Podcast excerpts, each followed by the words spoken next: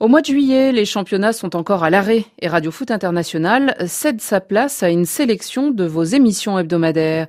Cette semaine, vous la passerez en compagnie de Valérie Nivelon dans La Marche du Monde, l'émission d'histoire sur RFI. Quant à nous, nous nous retrouverons dès le 31 juillet pour une nouvelle saison de football.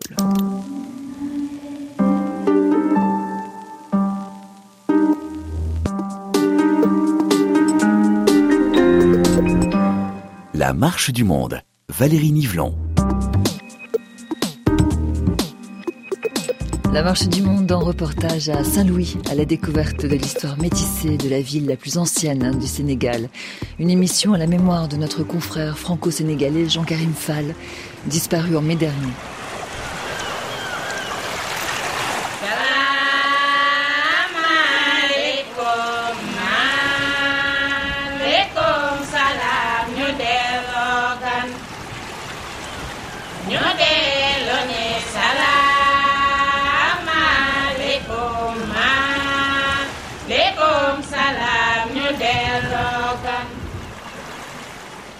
Et c'est au bord du fleuve Sénégal, au cœur de l'île Saint-Louis, que nous enregistrons cette édition spéciale, depuis le balcon d'une de ces maisons saint-louisiennes, d'où l'on peut imaginer ces belles dames métisses, les signards de Saint-Louis, exposer euh, leur charme à la population. Alors, Saint-Louis, c'est avant tout la rencontre entre deux mondes, le noir et le blanc, l'islam et la chrétienté, les femmes et les hommes, l'irrationnel et le rationnel. Jean-Pierre Dozon, vous êtes euh, africaniste depuis de longues années. Vous préparez un livre sur cette ville mythique, au nom énigmatique, un nom de, baptême sur lequel, à la porte de la Mauritanie, on pourrait d'ailleurs euh, s'étonner.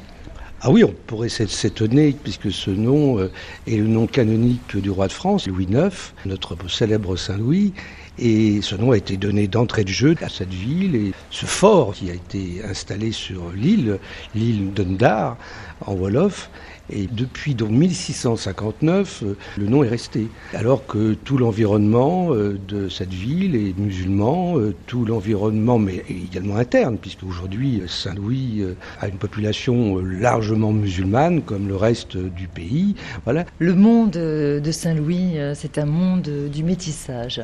Saint-Louis donc porte de la colonisation, mais avant même l'arrivée de Federbe, on en parlera la semaine prochaine et vous nous ferez le plaisir de nous accompagner à nouveau, euh, Jean-Pierre Dozon.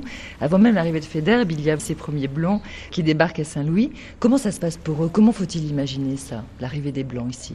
Oh Oui, bah écoutez, ça se passe de manière... Euh, un peu chaotique. Il y a eu plusieurs compagnies qui se sont succédées ici à Saint-Louis. Euh, la première, c'est une compagnie normande. Ensuite, ça a été la compagnie des Indes. Donc, il y avait le directeur de la compagnie qui était ici, entouré de commis, et puis il y avait des militaires. Hein. Ils étaient quelques dizaines. Et il n'y a jamais eu ici à Saint-Louis probablement plus de 200 Français. Hein. Et c'était sans doute le maximum qu'il y ait jamais eu. Donc, euh, ils étaient tous installés sur l'île. Et puis, euh, bien sûr, la compagnie devait s'occuper de traite, de traite au sens large, aussi bien de traite des esclaves que de traite de produits qu'on commerçait le long du fleuve Sénégal, de l'or, des des épices, et puis plus tard, ça sera la gomme. Hein. Mais bien sûr, il y avait aussi la traite négrière qui s'est organisée ici à Saint-Louis. Et alors, ces Français, euh, qui étaient des hommes, hein, il n'y avait pas de Françaises, il n'y avait pas de femmes, tous ces gens ont tout de suite ou très tôt euh, entretenu des relations avec les femmes du cru. Hein. Ces femmes, d'ailleurs, venaient ici à Lille pour s'occuper de la nourriture ce sont des blanchisseuses, ce sont des restauratrices, etc. Et puis les commis de l'administration, euh, la soldatesque, vivent avec ces femmes, font des enfants, souvent les reconnaissent, ou plutôt donnent des noms? Il y avait là euh, sans doute aussi un curé, il n'y avait pas encore une organisation de l'Église catholique très importante, mais il y avait un curé, le curé baptisait ses enfants. Donc autrement dit, il y avait une certaine légitimation qui s'opérait. Et puis petit à petit, ce sont les enfants et les enfants de ces enfants qui sont devenus la vraie ossature de cette ville. Sans ce monde métis qui a été engendré euh, par les premiers Français, eh bien, je crois que jamais la traite, que ce soit la traite négrière ou le commerce tout simplement, n'aurait pu s'organiser dans cette ville aussi longtemps. Hein. Au XVIIIe siècle, puis encore au XIXe, ce sont ces traitants métis, avec, comme on le verra, euh, des femmes, les signards, qui sont devenues elles-mêmes des traitantes ou des grandes commerçantes et des patronnes. Eh c'est ce monde-là, cette communauté métisse, qui a fait le commerce, qui l'a organisé. Et qui l'a organisé aussi bien pour le compte de la compagnie que pour leur propre compte certes, il y avait un directeur de la compagnie, puis un gouverneur français, lui, en bonne et due forme, je dirais, qui commandait, mais il commandait en s'accommodant ô combien de cette communauté de traitants métis qui, elle, était celle qui organisait tout le commerce ici à Saint-Louis. Jean-Pierre Dozon, nous sommes euh, dans la brise du vent de Saint-Louis, au bord du fleuve Sénégal. À l'époque, lorsque ces premiers Français arrivent, hein, ce sont des militaires, ce sont des, traitants, des gens qui vont organiser donc cette économie. Ils vont utiliser euh, le fleuve aussi hein, comme vecteur de cette économie. Mais en ce qui concerne leur euh, intimité ils sont venus sans femmes ici. Il y a des femmes et en même temps, les textes officiels leur interdisent de rencontrer ces femmes. Vous avez trouvé des documents, ah noir sur blanc, on leur ah, interdit de rencontrer ces femmes. Dites, oui, oui. Noir sur blanc était interdit, précisément. Et donc, euh, il y avait des interdictions raciales de mariage euh, ou de faire des, des enfants. Eh bien, ils ont transgressé. Ce monde a allègrement transgressé. Et c'est intéressant parce que, comme il y avait malgré tout euh, des prêtres qui étaient là au milieu, eh bien ces prêtres finalement ont accepté ces unions. Hein. On a parlé de mariage à la mode du pays, hein, c'est la formule consacrée. Au fond, euh, ces familles métisses, ces métissages ont acquis une sorte de normalité. Euh, Alors Jean-Pierre Dozon, il y, a, aussi une volonté de, de ces femmes. C'est-à-dire que ça ne se passe pas dans la passivité de, ces femmes. Donc ces femmes, euh, elles vont aider d'abord ces premiers blancs à, survivre, et puis finalement, elles vont pas se satisfaire de ce statut de concubine. Elles ont aussi une volonté. Bien sûr, il y a des stratégies là qui s'opèrent. Elles ne sont pas simplement des concubines, des maîtresses, elles vont devenir des patronnes, des maîtresses femmes, et donc vont organiser elles-mêmes le commerce, et d'une certaine façon, ce seront elles qui, euh, à un moment donné, auront une sorte de pouvoir, en tout cas un pouvoir économique.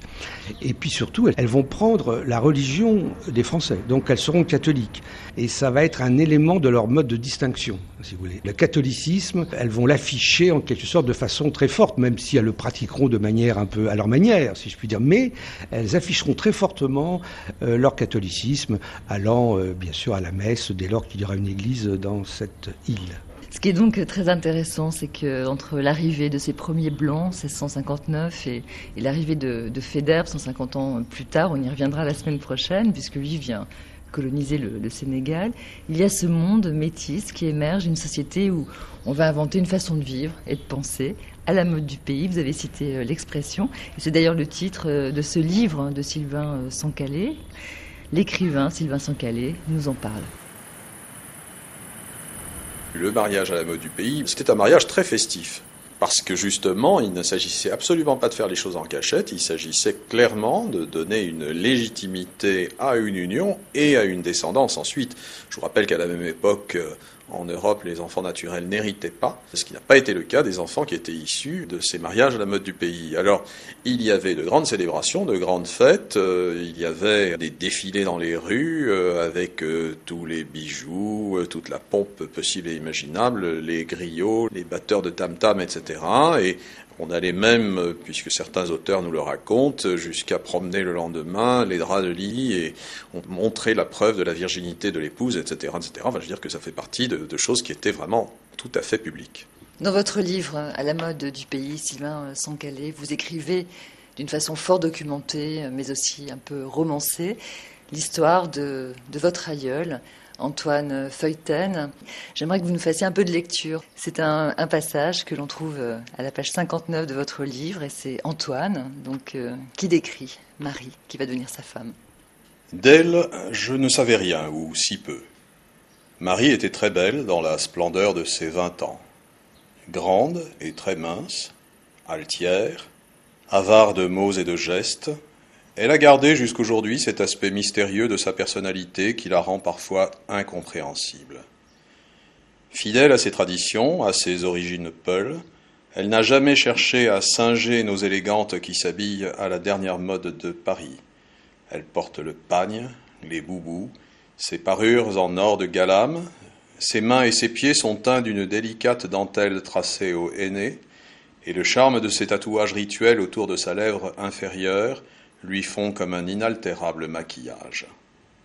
Donc Marie va devenir euh, Madame Feuilleton. Il n'a jamais été en usage au Sénégal que les femmes portent le nom de leur mari. Donc Madame Feuilleton ne signifie pas grand-chose. Dans tous les documents la concernant, elle est simplement appelée Marie Bambi Amadi, point final. Sylvain Sancalé, euh, vous avez intitulé votre livre À la mode du pays. C'était la façon dont on appelait ces mariages entre, entre blancs et, femmes noires. Est-ce que on pourrait aussi utiliser euh, ce qualificatif à la mode du pays pour euh, justement définir ce laboratoire, cette expérience sociale qui est menée entre blancs et noirs avant le rouleau compresseur de la colonisation? C'est tout à fait dans ce sens que je l'ai utilisé comme titre, parce qu'il y a eu le mariage à la mode du pays, mais pour des tas de choses. On le voit même au niveau des décisions de justice ou des actes notariés. On vous dit telle ou telle chose s'est passée selon les usages du pays, ou telle ou telle chose s'est produite à la mode du pays. Et vous vous rendez bien compte que c'est une façon de montrer l'exception saint-louisienne. Il est très important d'avoir conscience que Saint-Louis et Gorée présentaient cette particularité que vous aviez deux populations qui se traitaient d'égal à égal. D'égal à égal. Vous pesez vos mots, j'imagine, hein Vous, le juriste, l'historien, qui avait fait une thèse sur le sujet. Oui, euh, je pèse mes mots. Euh, statutairement, on parlait d'égal à égal. Il faut savoir, pour comprendre la différence avec ce qui a pu se passer dans les Antilles, j'en parle en connaissance de cause, ma mère était antillaise, que par exemple le code noir n'a jamais été applicable au Sénégal. Et donc, toutes les normes posées par le Code noir, dont on a largement dit tout le mal qu'il fallait en penser, n'ont jamais été applicables au Sénégal. Et euh, au Sénégal, dans la mesure où il n'y avait pas de domination coloniale, cette domination ne commencera qu'avec le général Federbe, mais avant cela, vous avez simplement des comptoirs commerciaux, vous avez une cohabitation de deux populations qui traitent d'égal à égal et qui ont des droits. Euh, des modes de fonctionnement, une autonomie de gestion de leur vie, etc., qui sont considérables. Et cela est évident, donne une nécessaire symbiose pour arriver à trouver un moyen terme qui convienne à tout le monde. Et c'est toute l'originalité de cette société. Avec, je ne veux pas en faire une société idéale, je veux dire qu'il y a bien sûr tout un tas de nuances et d'exceptions, etc., etc., mais disons que la tonalité majeure, c'est celle-là. Et d'ailleurs, on voit très bien dans les récits des voyageurs de l'époque, que ce soit euh, Adanson qui parle de ses collègues euh, herboristes euh, sénégalais avec lesquels il va discuter, il s'empresse d'apprendre le Wolof pour être capable de parler avec eux, pour échanger avec eux, que ce soit après, dans les années 1820, le baron Roger, gouverneur du Sénégal, qui parle de la pratique de la langue arabe classique par les populations sénégalaises en disant que on trouve plus de gens qui parlent l'arabe classique qu'on en trouverait dans les campagnes françaises parlant le latin, parce qu'il fait lui un parallèle entre le latin et l'arabe classique. Donc c'est vous dire que toutes ces personnes-là ont certes conscience de leurs normes et de leur mode de fonctionnement, mais respectent ce qu'ils ont en face d'eux. La marche du monde à Saint-Louis, à la rencontre des descendants des familles, euh, des grandes familles métisses de Saint-Louis. Le métissage s'incarne dans cette figure de la signare saint-louisienne, ces femmes qui sont les aïeules des grandes familles saint-louisiennes. Alors dans ce jeu des multiples familles, je demande de Madeleine Deves Singor, une maîtresse femme, elle aussi, qui voit dans le monde des signares une micro-civilisation matriarcale. Madeleine de Singor est une descendante de Justin Devez, ancien maire de Saint-Louis. C'est vrai que ces femmes, c'était incontestablement des maîtresses femmes parce qu'elles étaient à la jonction de deux cultures, de deux civilisations. Et donc, à cette époque historique, elles étaient un petit peu des arbitres, elles étaient devenues incontournables. Et elles se sont très vite imposées grâce à un certain nombre d'entre elles qui, je pense, avaient des caractères bien trempés et elles ont contribué, si vous voulez, au développement du commerce et à l'éveil à la vie économique. On le dit peut-être pas assez souvent, notamment des femmes. Elles ont été aussi des éducatrices. Elles avaient ce qu'on appelait à l'époque des captifs de case, parce que c'est vrai, c'était en pleine traite négrière. Elles avaient des captifs de case, bien sûr, qui travaillaient, mais à qui elles réservaient un statut particulier, parce que elles leur apprenaient énormément de choses. Et je pense ne pas me tromper en disant qu'aujourd'hui, l'habileté, le beau vêtir, la beauté de la femme sénégalaise, quelque part, elle est dans ce métissage. J'aimerais que vous évoquiez justement le métissage dans votre chair. Il y a dans les nombreux portraits qui ornent vos murs à Dakar une photographie euh, extrêmement euh, frappante, extrêmement émouvante, extrêmement iconoclaste pour l'époque, celle de votre grand-mère, blanche et de votre grand-père noir. Et comme j'ai souvent entendu dire à Saint-Louis, tout blanc d'un côté, tout noir de l'autre. C'est vrai. Mon grand-père a épousé la vicomtesse Marie-Louise de Barès du Mollard. Il était étudiant en médecine ici et ça a été extrêmement difficile. Elle-même m'a dit, puisqu'elle, c'est elle qui nous a élevés et tout, puisque ma mère est morte très jeune, c'est elle qui nous a élevés, et elle me disait, ben tu sais ma petite fille, j'ai dû attendre huit ans avant de pouvoir me marier. Parce que dans sa famille, évidemment se marier avec un noir, c'était quelque chose d'impensable. Heureusement, elle a pu compter sur le soutien d'un de ses frères, le vicomte Robert de Barès du Mollard. À force de patience et de témérité à certains moments, je crois qu'un beau jour, il a tapé sur la table et il a dit, ils vont se marier, ils se sont mariés. Mais ce qu'il est aussi intéressant de dire, c'est que dans la génération précédente, quand le premier Devez, bordelais, ayant fui plus ou moins la Révolution française, ils étaient trois frères, l'un est venu au Sénégal, l'autre est parti en Amérique latine. Bref, quand euh, il est arrivé pour la première fois au Sénégal, il s'est marié, il s'est tout de suite, si vous voulez, euh, il a fait des enfants dans le pays. Et ce qui est un peu la marque de notre famille, c'est que les remariages se sont toujours faits dans le pays. Donc, si vous voulez, c'est le blanc qui est venu trouver ces femmes chez elles. C'est un peu une démarche différente du métissage en sens contraire quand c'est le noir qui vient en Europe. Et ça, ça a été un peu la marque de notre famille. Toujours, ça s'est passé dans le pays. Et vous-même, euh, Madeleine de Vest-Singor, quel est l'héritage dans votre propre identité de cette histoire euh, métisse? Ben, L'héritage, il est très simple. C'est que d'abord, moi, je suis née à Dakar. J'ai vécu toute mon enfance à Dakar. Quand je suis arrivée au bac, mon père m'a dit qu'est-ce que tu veux faire? Je lui ai dit ben, j'aimerais bien faire du droit et j'ai continué en lui disant ben, je pense que oh, Bordeaux, Paris, j'aimerais bien aller à Paris. Il m'a dit mais pas du tout. Il y a une excellente, je me suis renseignée, il y a une excellente université de Dakar, la faculté de droit d'ailleurs de Dakar était célèbre. Je ne vois pas pourquoi tu vas aller faire tes études en France. J'ai fait mes études au Sénégal, j'ai commencé ma vie professionnelle au Sénégal et aujourd'hui je suis à la retraite au Sénégal.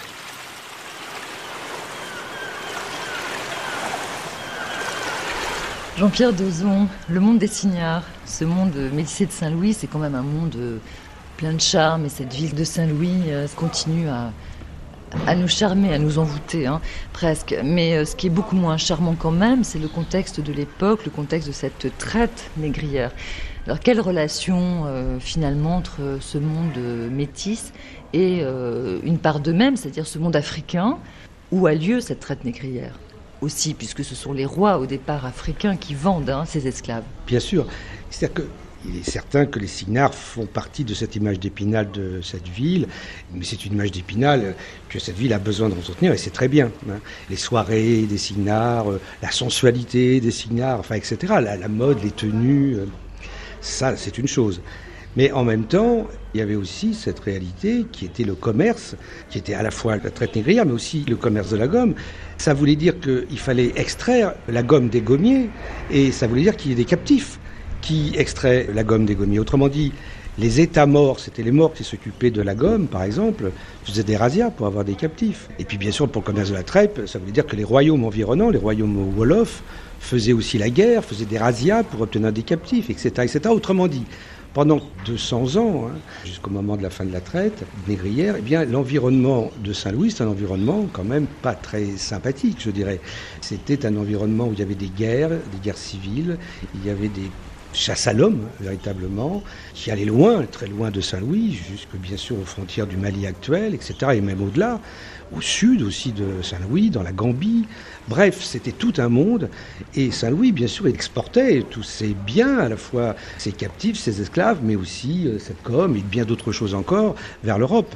Et donc, il faut pas oublier cela quand on parle de Saint-Louis, quand on parle de ce charme, quand on parle de ces charmantes signards. Ben, ces charmantes signards, en même temps, mais c'était l'époque qui le voulait, hein, étaient aussi des traitantes, des commerçantes, et qui étaient des femmes d'affaires rudes. Jean-Pierre Dozon, euh, nous nous retrouvons dans quelques instants, juste après les informations sur RFI.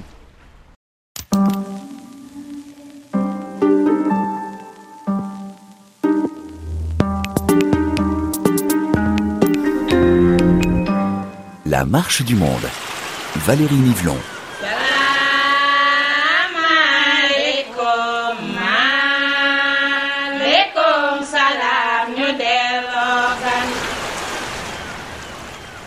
C'est la suite de la marche du monde à Saint-Louis du Sénégal et pour guide, nous avons la chance d'avoir l'anthropologue Jean-Pierre Dozon qui lui-même propose un livre intitulé Palimpseste d'une ville.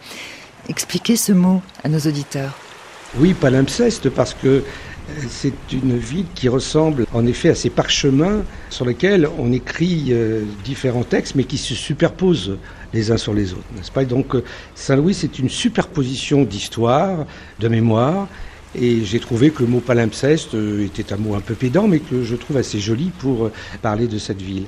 Donc c'est véritablement une histoire à la fois, je dirais, politique, une histoire culturelle, interculturelle, mais c'est une histoire économique tout à fait importante. Et puis, je pourrais évoquer quelque chose qu'on ne sait pas. Quand on évoque le radeau de la Méduse, par exemple, hein, ce fameux tableau de Géricault, eh bien, la Méduse, euh, c'était un des bateaux qui composaient la flotte partie de La Rochelle et qui allait où? Ici, à Saint-Louis. Je pourrais aussi évoquer, euh, bien sûr, Mermoz et l'aréopostale bien plus tard. Ça se fait une grande partie ici, et tant d'autres choses encore. Donc, véritablement, Saint-Louis, c'est une grande page de notre histoire. Bien évidemment aussi, c'est une page de l'histoire du Sénégal, parce que toute l'histoire politique, toute l'histoire intellectuelle s'est faite ici à Saint-Louis, et que c'est elle qui a fourni les principaux acteurs de la vie intellectuelle et politique de ce pays. Et on aura l'occasion d'en parler euh, plus longuement euh, la semaine prochaine, Jean-Pierre Dozon. Jean-Pierre Dozon, vous évoquez donc euh, ce passé en partage, hein, qui est un passé métissé, en noir et blanc. Ce métissage, cette créolisation de, cette société sénégalaise d'avant la, colonisation au sens plus, plus dur du terme. Ça représente un, moment unique dans l'histoire, vous l'avez souligné. En même temps, bon ben, ce, moment d'histoire a sa part d'ombre, comme tous les moments d'histoire, et c'est bien la traite négrière. Alors écoutez à ce sujet le, le sentiment de Jean-Jacques Bancal, qui est lui aussi un descendant d'une très grande famille saint-louisienne. Jean-Jacques Bancal, il est le neveu d'André Guillabert, qui est décédé à l'automne 2010. C'était une grande figure politique sénégalaise. Oui, c'est en effet une grande figure politique sénégalaise. Il a été tout à la fois maire de cette ville, il a été président de la Chambre de commerce, mais il a été aussi ambassadeur du Sénégal, pas seulement en France, mais en Europe. Et donc, euh, c'est vraiment un personnage tout à fait important, euh, qui a connu euh, tout à la fois, bien sûr, sa ville et le Sénégal, mais des tas de personnages historiques, à la fois français, De Gaulle, Focard, évidemment, et tant d'autres, mais aussi des personnages internationaux. et il y a là, là aussi, un patrimoine, je dirais, en lui-même, à travers André Guillabert. Et il y a, par exemple, toute une série de photographies autour de lui. Il vient de mourir, mais il m'a montré, puisque je l'ai connu, il m'a montré ses photos. On peut le voir avec aussi bien euh, Jacqueline Kennedy, euh, on le trouve au Festival de Cannes avec quelques acteurs euh, français, et bien sûr avec De Gaulle, avec Focard, avec Mesmer, etc., etc., bien sûr Saint-Gor, puisqu'il a été son ambassadeur. Bref, personnage tout à fait important, Saint-Louisien, terriblement Saint-Louisien, et qui m'avait dit, lorsque je l'avais vu à Paris il y a quelques années, m'avait dit Oh, je crois que je vais rentrer à Saint-Louis parce que je suis un peu vieux et il faut que je meure là-bas. Jean-Jacques Bancal, donc euh, le, neveu d'André Guillabert, euh, lui ne, fait pas de, politique comme son oncle, André Guillabert. Jean-Jacques Bancal, euh, très sensible justement à cette histoire métisse qu'il aime évoquer sans tabou. Oui, bien sûr qu'il y a eu des familles métisses impliquées dans la traite négrière au même titre que des familles noires et des familles blanches. Je crois que renier l'histoire, c'est se renier soi-même. Quand on raconte une histoire, il faut toujours la remettre dans son contexte. On est aujourd'hui dans un monde qui a évolué, qui a grandi, on est beaucoup plus informé, beaucoup plus au courant de tout. À l'époque, on était dans un autre contexte où certaines choses qui aujourd'hui sont totalement impensables et inacceptables ben, étaient acceptées par beaucoup de gens. Donc euh, aujourd'hui, on est contre évidemment l'esclavage, on est contre tout ça, mais il ne faut pas renier son histoire. Et je pense que qu'on soit noir ou blanc ou métis, on doit avoir l'honnêteté morale de dire mon ancêtre, qu'il soit noir ou blanc, vendait des esclaves. S'il l'a fait, moi je ne l'aurais pas fait, je pense. Aujourd'hui en tout cas, je ne le ferai pas. À l'époque, peut-être que je l'aurais fait d'ailleurs, parce que j'aurais été éduqué dans ce schéma qui entraîne vers cela. Mais moi je crois que ce qui est important surtout par rapport à l'esclavage, c'est d'abord de ne pas oublier. Donc euh, d'être fier d'avoir la capacité de reconnaître tous les faits historiques et de pouvoir en parler. Quel souvenir vous, vous, gardez justement euh, de l'enfant métis que vous étiez sur les bancs de l'école, ici à Saint-Louis? Ben, Disons que à Saint-Louis, pour euh, tous les Saint-Louisiens, j'ai toujours été considéré, de par mon histoire, comme un Saint-Louisien. Donc euh, je n'ai jamais ressenti le fait d'être blanc ou plutôt noir, avoir du sang noir. Je ne me suis jamais posé la question en fait. J'ai toujours été un Saint-Louisien comme un autre. Et j'étais à la fois noir et blanc. Et quand je voyais un cousin noir ou un ami noir, je me sentais proche de lui.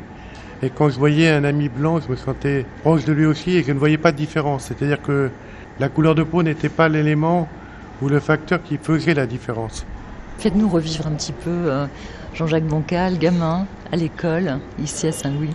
Quand j'étais petit, j'étais d'abord chez les sœurs Saint-Joseph de Cluny, qui étaient les premières sœurs installées au Sénégal. Après, j'ai été chez les pères à Sort. Et là, j'avais un cousin qui s'appelait euh, Stéphane Engrand, qui était lui tout noir. Et on nous appelait Poussin Blanc et Poussin Noir. Et on était tous les deux sur le même banc, la même table à l'école. Au sein de la même famille, est-ce qu'il y avait des chrétiens et des musulmans? Dans la famille, il y a des chrétiens et des musulmans. On allait à la mosquée voir nos cousins quand il y avait un décès ou un mariage. Et inversement, les gens, les musulmans allaient à l'église. Je crois qu'il y a toujours eu à Saint-Louis cette tolérance envers les deux religions. Des fois, il y avait même des problèmes parce qu'un témoin de mariage était musulman ou un témoin de baptême était musulman chez les catholiques ou inversement. Donc ça posait même des problèmes quand même au niveau des chefs religieux des deux communautés mais je crois qu'il y a une grande ouverture d'esprit et une grande tolérance par rapport à ce monde. Et les problèmes qu'on rencontre aujourd'hui dans le monde moderne par rapport aux religions, à l'intégrisme, à tout ça, on le voit toujours pas à Saint-Louis. Et il y a une grande liberté par rapport à ça, je trouve. Euh, il y a un métissage, je veux dire, au niveau culturel qui fait que ben, il y a une tolérance envers les uns et les autres. De Des reliefs, Vebenen. Jean-Jacques, avant de de vous laisser euh, vaquer à vos occupations, qui sont nombreuses ici à Saint-Louis. Est-ce que vous nous diriez quelques mots en, Wolof, justement, euh, peut-être quelque chose qui vous reste de l'enfance? Euh, Je vous donner les paroles. C'est à Baïme, Mangilai Tagu, Lux Subotel Dinadem, Reinegam Kenen, Maït Mam Kenen, Vaikumel Neman, Diafene. Et ça veut dire, allez, je vous dis adieu, demain matin je m'en vais, peut-être tu auras quelqu'un d'autre. Peut-être j'aurai quelqu'un d'autre, mais quelqu'un comme moi, c'est rare. C'est une chanson que chantait ma grand-mère à l'époque. Voilà. Merci euh, Jean-Jacques Bancal. Merci. Merci et bonne continuation.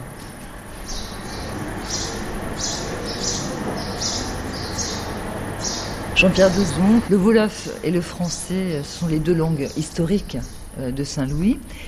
Et en fait, vous parlez de créolisation, mais en même temps, il n'y a pas eu de troisième langue. Il n'y a pas eu de langue créole qui mêlerait le, français et le, et le wolof. Comment vous pourriez l'expliquer ça? Écoutez, là, vous me posez un peu une colle, mais je vais essayer d'y répondre en disant que, pour le coup, les créoles, la communauté créole, alors bien sûr, les traitants créoles devaient parler le, Wolof, ils étaient bien obligés de parler Wolof, puisqu'ils avaient en face d'eux d'autres traitants qui parlaient le Wolof.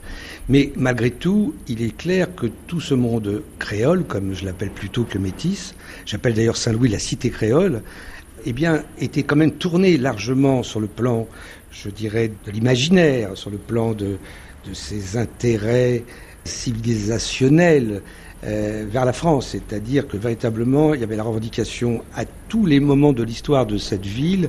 Il y a toujours eu une revendication à la fois de parler le français, mais de suivre de très près ce qui se passait en France.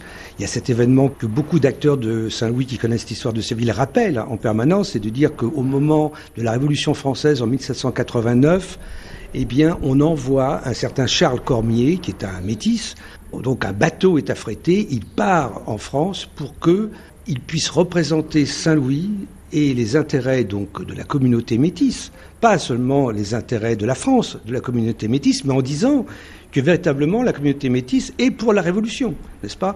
Pour euh, ce que la Révolution était en train de faire, quoique ne savait pas trop ce qu'elle était en train de faire. C'est ça qui est très étrange, parce qu'en même temps, la traite était encore en train de fonctionner ici, au moment de ces événements, la traite négrière, j'entends. Et la Révolution va abolir la traite. Donc il y avait des choses qui allaient contre l'intérêt de la communauté métisse. Eh bien, ça fait rien. Il y a une espèce de véritablement de volonté de s'accrocher en permanence à la France. Donc il y, a, véritablement de la part de cette élite créole, de cette oligarchie créole, une volonté ferme de parler le français, et même de le parler très bien. Et dès qu'ils le pourront, ils enverront leurs enfants en France, à l'école à l'université. Il y aura donc bien sûr des gens qui ne seront pas seulement des commerçants, mais qui seront des avocats. On fera du droit, énormément de droit.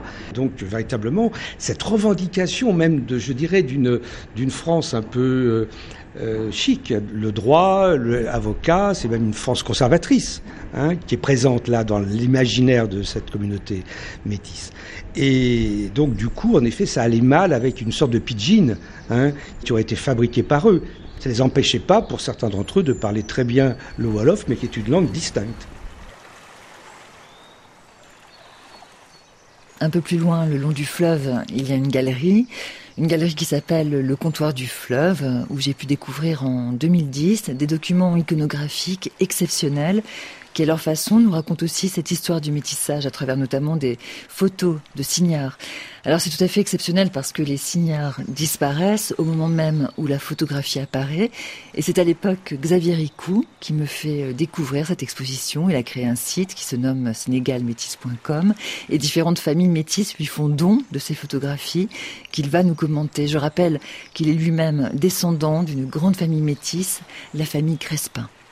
Ce sont des portraits euh, collectés au fil du temps auprès des familles, les Guillabert, les Valentin, euh, toutes les familles euh, saint-louisiennes, mais également toutes les familles goréennes, avec des Engrand, avec des Potins, etc. etc.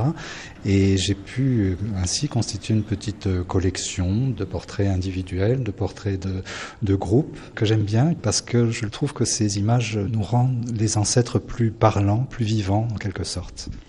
Les documents les plus anciens datent de, quelle époque? Et les photographies les plus anciennes datent de quelle époque? Les plus anciennes remontent environ à 1860, euh, à, quelques années près. Ce sont des daguerréotypes, mais on trouve également des anciennes photos, euh, photos papier, je veux dire, qui ne sont pas des daguerréotypes et qui sont tout à fait intéressantes. Euh, notamment les photos de signards, ce sont pour moi les plus précieuses parce que on trouve rarement des photos de signards ou quand on en trouve, on ne sait pas forcément que ce sont des signards puisqu'elles sont, comme elles avaient une double culture, de temps en temps habillées à l'occidental. Donc ce sont pour moi les plus précieuses et à chaque fois que je tombe sur une photo de Signard, je suis évidemment enchanté. Alors on s'arrête tout de suite devant le portrait de Marianne Aubert, donc je lis 1813, Gorée. Euh, Marianne Aubert est une signard. Euh, ce qui est intéressant avec cette photo, bah, c'est déjà que c'est une photo, parce que les photos de signards euh, sont extrêmement rares, dans la mesure où on estime que la fin de, l'ère des signards, c'est en même temps le début de la photographie, donc forcément ces portraits sont rares. Mais aussi, Marianne Aubert était la signard d'Étienne Prosper Bancal, le premier bancal arrivé au Sénégal, qu'on voit sur une autre photo un peu plus loin, qui était un médecin et qui est arrivé au Sénégal par euh, dépit amoureux, peut-être pour cette signare, mais certainement aussi pour d'autres raisons. Lorsqu'on regarde cette photographie, euh, Xavier Ricou, on voit bien, de par euh, sa tenue vestimentaire, qu'elle incarne justement cette double culture. Cette signare précisément est habillée avec un, ça ressemble à une camisole avec des boutons, des broderies. Enfin, c'est un costume, disons, plutôt européen. En revanche, elle porte sur la tête le ndiombol, c'est-à-dire le, foulard caractéristique des signards, des boucles d'oreilles euh, à la signare également, et ça incarne, comme vous l'avez dit tout à fait, la double culture de ces femmes-là. Xavier Ricou, ses photographies euh, rares, notamment d'Angélique Engrand et d'Elisa Guillabert, que nous avons sous les yeux et que vous présentez l'une à côté de l'autre, que nous apprennent-elles justement sur les signards oui, j'aime bien ces deux portraits qui représentent euh, deux signards, donc avec leur foulard sur la tête, un châle sur l'épaule. Mais on voit bien qu'elles portent euh, autour du cou, toutes les deux, une croix catholique. Les signards étaient très majoritairement catholiques, donc ces photos nous le confirment. Mais très vraisemblablement aussi, ces signards étaient, comme toutes les signards d'ailleurs, très superstitieuses. Et je ne serais pas du tout étonné que sous leur jupon se cachent des gris-gris ou autre chose. Qu'on ne voit pas sur les photos, mais que l'on peut aisément imaginer. Alors dans toutes ces grandes familles métisses du Sénégal, est-ce qu'à ces époques-là, vous avez trouvé euh, justement des métisses photographes? Non. non, non, non, non. Euh, j'ai un doute avec un certain Louis Penel, parce qu'il y a une famille Penel au Sénégal et qu'il y a un photographe qui a produit au euh, début 1900 toute une série de 200, 300 cartes postales signées Penel, mais je ne suis pas sûr que le Louis Penel en question soit le même que celui de la famille Penel saint-louisienne. Donc s'il y a des membres de la famille Penel qui nous écoutent, qui n'hésitent pas à se connecter sur votre site euh, Sénégal Métis pour euh, vous donner peut-être des informations complémentaires. C'est une histoire qui mérite d'être racontée, qui mérite d'être connue et qui mérite d'être partagée. Vous qui commencez à avoir une collection importante sur euh, justement l'iconographie, la représentation de, ces familles euh, métissées du, Sénégal, est-ce que, euh, à travers ces documents, vous retrouvez aussi toute la question de, l'esclavage, de la présence des, esclaves, de la présence des, captifs de, de casse, hein, donc des domestiques de ces familles? Et qu'est-ce que ça dit finalement sur la façon dont elles ont envie de se montrer? En matière de photographie, il est clair que à l'époque où la photographie a commencé, au Sénégal en particulier, il n'y avait plus d'esclavage. Donc, euh, par essence même, il est impossible de représenter des esclaves sur ces photographies. Il arrive en revanche que certains domestiques euh, soient présents sur euh, certaines photos. C'est rare, mais ça arrive. C'est souvent des bonnes avec les enfants. En revanche, lorsqu'on se penche sur des documents un peu plus anciens, des gravures en particulier, on trouve effectivement des représentations de signards avec leurs esclaves. Et il y en a de nombreux exemples. Hein de Signard de Gorée avec ses esclaves, ses raparilles. Les esclaves étaient souvent les, donc les esclaves domestiques, à ne pas confondre avec les esclaves de traite, bien entendu. Hein.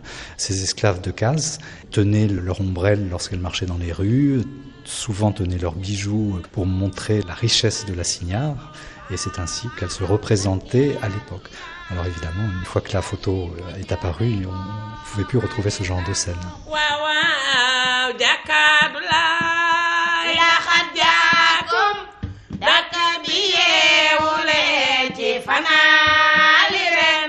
La mémoire des signards, la mémoire du métissage, c'est aussi une mémoire euh, collective et populaire, comme nous l'explique maintenant Marie-Madeleine Diallo, métisse elle-même, et grande dame de la radio euh, sénégalaise. Marie-Madeleine a ressuscité le fanal.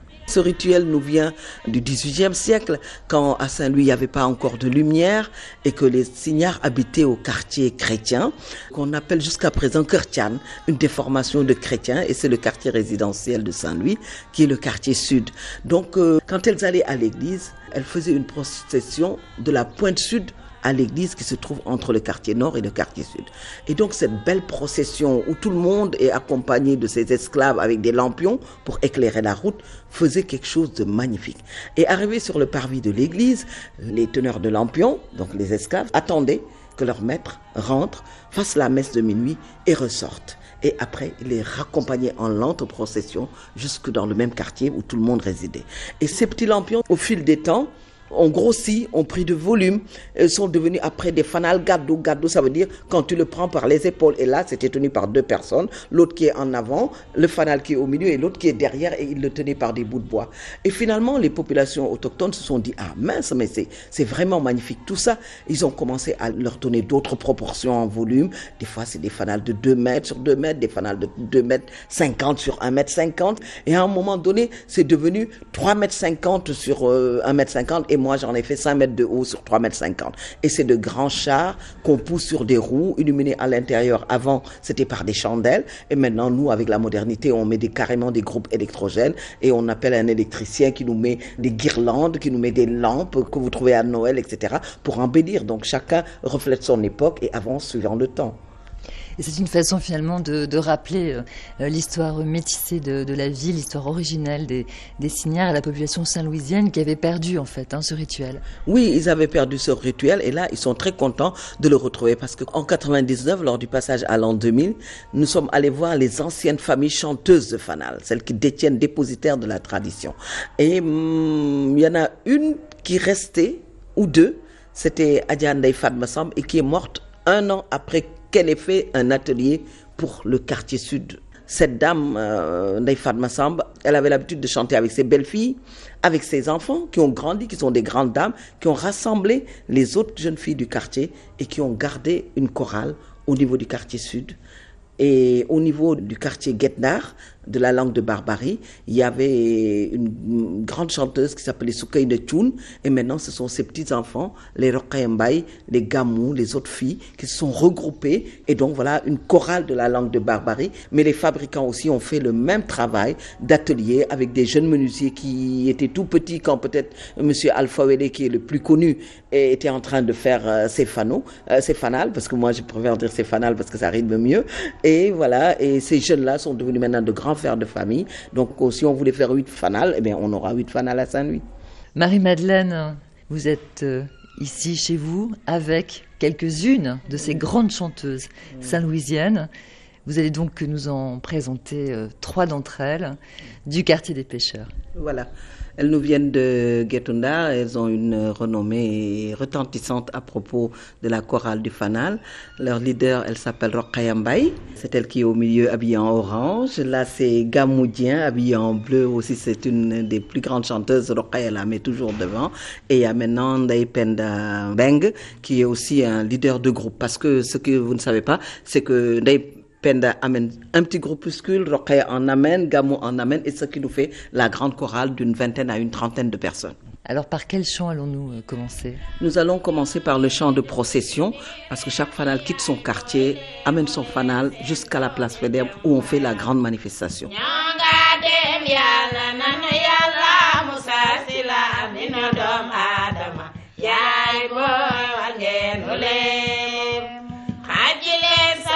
Bayal buur bi ba fanaali rang magina seede président yoo si naaw. Faaru faar loo duma taxa ngaa yooku waaliyaan fu la neex ngay faral. Yow sangara nga kula naan maa di bili mbaa de xëy na nga tàggoog sago yow jaasi nga foo wande loolu yaatal. Président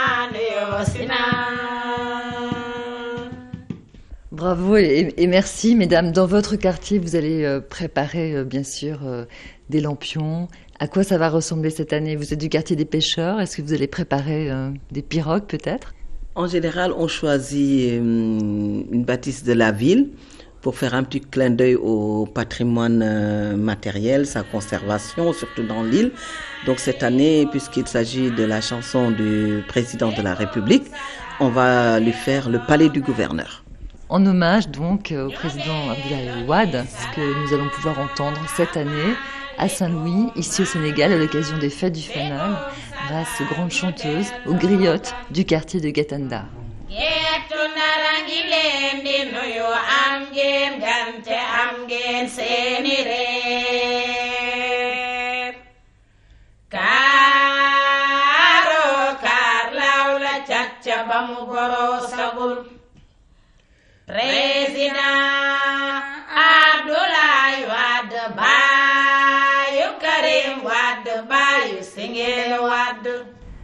Jean-Pierre euh, Dozon, avant de donner rendez-vous euh, à nos auditeurs la semaine prochaine pour poursuivre hein, cette histoire euh, du métissage à Saint-Louis. J'aimerais que vous euh, réagissiez par rapport justement à, ces signards comme on l'a vu dans cette expo, comme on l'a entendu euh, à l'occasion du, fanal. Elles sont chrétiennes, elles arborent des croix. Donc ce métissage, c'est aussi un métissage religieux. Oui, bien sûr. À Saint-Louis, il y a un catholicisme qui se met en place. Et comme vous savez, il y a aussi une sorte d'animisme local. Il y a un génie du fleuve ici qui est très important et, qui fait partie d'ailleurs au fond un peu du folklore local aussi. On, sacrifie encore à ce génie aujourd'hui et on en parle aisément. Donc on en parle même dans les ouvrages, enfin dans les livres pour les touristes. Donc voilà, ça fait partie de ce folklore. Moi, je voudrais quand même dire que ce qui me fascine dans Saint-Louis, euh, euh, là c'est le regard de l'anthropologue, c'est que très tôt cette ville c'est mise en scène elle-même, c'est-à-dire c'est mise en image.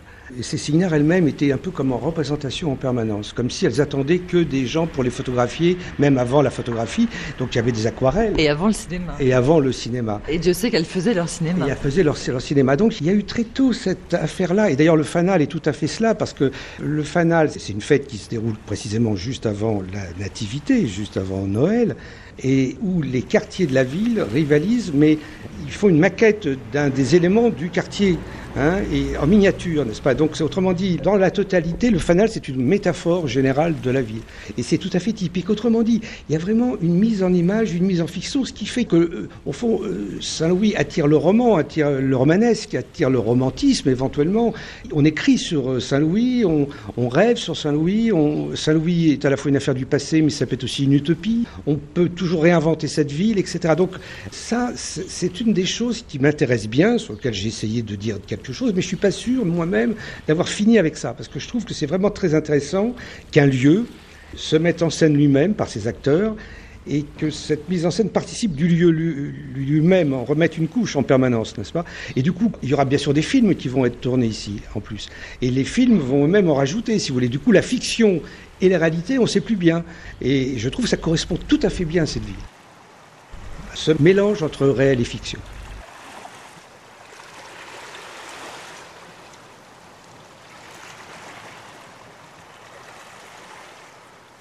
Merci Jean-Pierre Dozon de nous avoir accompagnés pendant cette édition spéciale à Saint-Louis du Sénégal. On se retrouve demain pour explorer le patrimoine matériel et immatériel de Saint-Louis, l'esprit saint-louisien entre réalité et fiction. En attendant, je vous invite à retrouver toutes les références bibliographiques et cinématographiques de cette édition réalisée par Isabelle Godino sur notre page internet. Écrivez-nous, réagissez, podcastez cette émission en hommage à notre confrère Jean-Karim Fall, figure de RFI de France 24. C'est la vôtre.